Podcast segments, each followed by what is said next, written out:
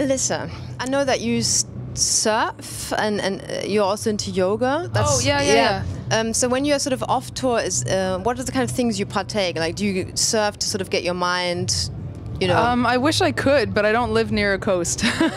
um, but and I live where you know I live in Canada, where like nine months of the year it's freezing cold and in, and you're in three meters of snow. But um, but yeah, usually I mean we've only really had one break since we since before we released War Eternal actually, and um, I think I was just, just so exhausted that that break ended up just being about like you know coming back to life as a human being. I was going to ask you that anyway, because like, did you?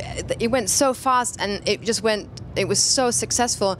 Did you ever have a chance to process all of that happen? No, You know? no, I didn't. Um, and you know, even even still, I'm not sure that I've totally processed it. But um, It's like a whirlwind. yeah, yeah, exactly, exactly. But uh, yeah, I mean, I, I think it got to the point where my my body was really just like.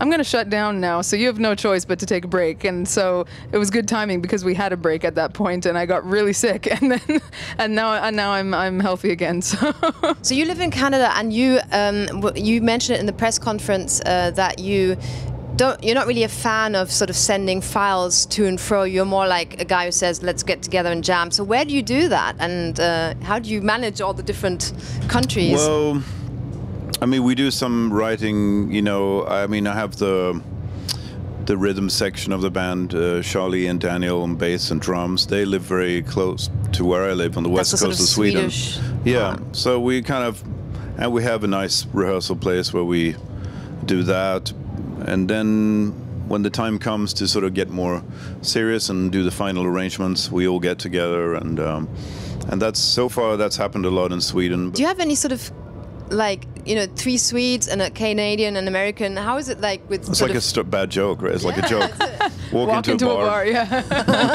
It is actually. Do you have any sort of like? Did you the, the cultural things? You know, are you very different? Like, and you sort of had to adapt, or? Well, I didn't know that Canadians had blue hair. You know, I wasn't aware. of You're both into ice hockey, cliche-wise, or Not at all. But Not at all. We're the only ones in our respective countries I not think into culture, it. you know, we share a common culture, which is the metal culture and the love for music in general, and that's where, where we connect on a very, very uh, strong and deep level. And uh, that's where we can make great music together. and uh, what you share as well is that you both don't eat any meat. Uh, yeah, true. So when you when you like uh, ask for a rider, what so what sort of stuff is on there? I mean, do you have any sort of favorites? You say like that tofu is a must on my rider. Well, it depends on where you go as well, because each country or Yeah. region has its own. You know, like Japan, I'll get like a lot of seaweed and tofu kind of stuff. Yep. And, uh, you know, in, in Germany, there's usually a lot of like good vegan yogurts and vegan bread and spreads that you can put on the bread and stuff like that. I always like to have soy milk though, because I actually drink it on stage. Uh, because if I, if I'm, you know, out of breath and I feel like I'm gonna pass out, it gives me just like a little bit of sugar to keep going, and it, I find it like soothing for the voice actually, and it's you know not it's not as heavy as like eating something, so I, I try to always have some soy milk. Are you very conscientious about everything? I mean, even clothing and stuff. How does that sort of translate into the band now? I'm lucky enough also that I have some other you know designers from around the world that will sometimes be like, I want to make something for you, and I'm like, okay, just make sure you don't use you know make sure it's all vegan materials, don't include any feathers, fur, any skins of any kind, and and uh, they're always very nice, and they send me some stuff sometimes, and so. So, how are the future plans? Because I think you also mentioned the press conference you have been doing some writing with Jeff. Um, what are the plans? Are you going to take a break? How how is it going to work out? Yeah, out? I mean, uh, I've been writing a bit on my own and also with Daniel, our drummer, and we have about seven or eight ideas for songs there.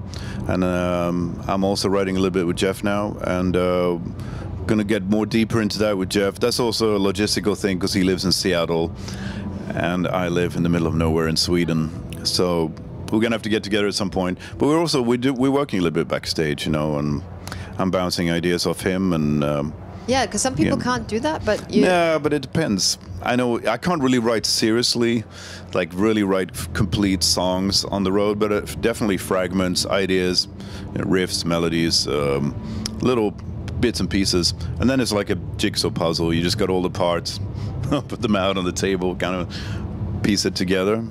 That's a fun process, but that's for later. And then you need a little bit of time for reflection and go back, change stuff. We, we like, we do enjoy to circle around the, the material over and over again and fix, tweak things, don't we? And both lyrically and musically, and until you have it. And um, yeah, well, I mean, we're just looking forward to that whole process. I think now. And in the press conference, you actually said um, because you said going back on tour is actually great because being off tour is like alien to you. This is kind of what's happening. Uh, so, isn't that also like, uh, is it? How difficult is it to get down or to calm down or to sort of you know have a normal life when you get off tour? I think all of us probably feel pretty similarly that it's it's really difficult to just go home and and just be a normal person uh, normal, you know, in quotation marks. It's just so, such a, such a full schedule all the time that we get used to that, and you get used to a certain level of productivity. And when you go home, and there's actually like sometimes nothing you can really do to be productive. You know, like you can't play a show, you can't maybe you can't write a song because it's already written. You know, it's it kind of gets to the point where you're just sort of like, what do I what do I do? And you know, for me, anyways, it's like nobody calls me because they just assume I'm out of town, anyways, and so I have to like let people know when I'm back, and you know, so it's um, post tour depression. yeah, I can completely understand yeah. that. Can happen, but um, yeah it's a balance, isn't it? I mean, you try to achieve a balance. You know, when I get home, I do enjoy to cook my own meals or wash the dishes, wash my clothes, change bedding, cleaning, hoovering. That's true. Just, That's I really enjoy those things when some, I'm at home. You know, like my house, I've oh, got really? enough to do. you got you got work for me. I'm pretty good. the cleaning, especially. Um, I enjoy doing those sort of those kind of things actually for a while, but then I get a bit bored with that, of course, and then and then I want to kind of go out and, and do and do this again and be a superhero again.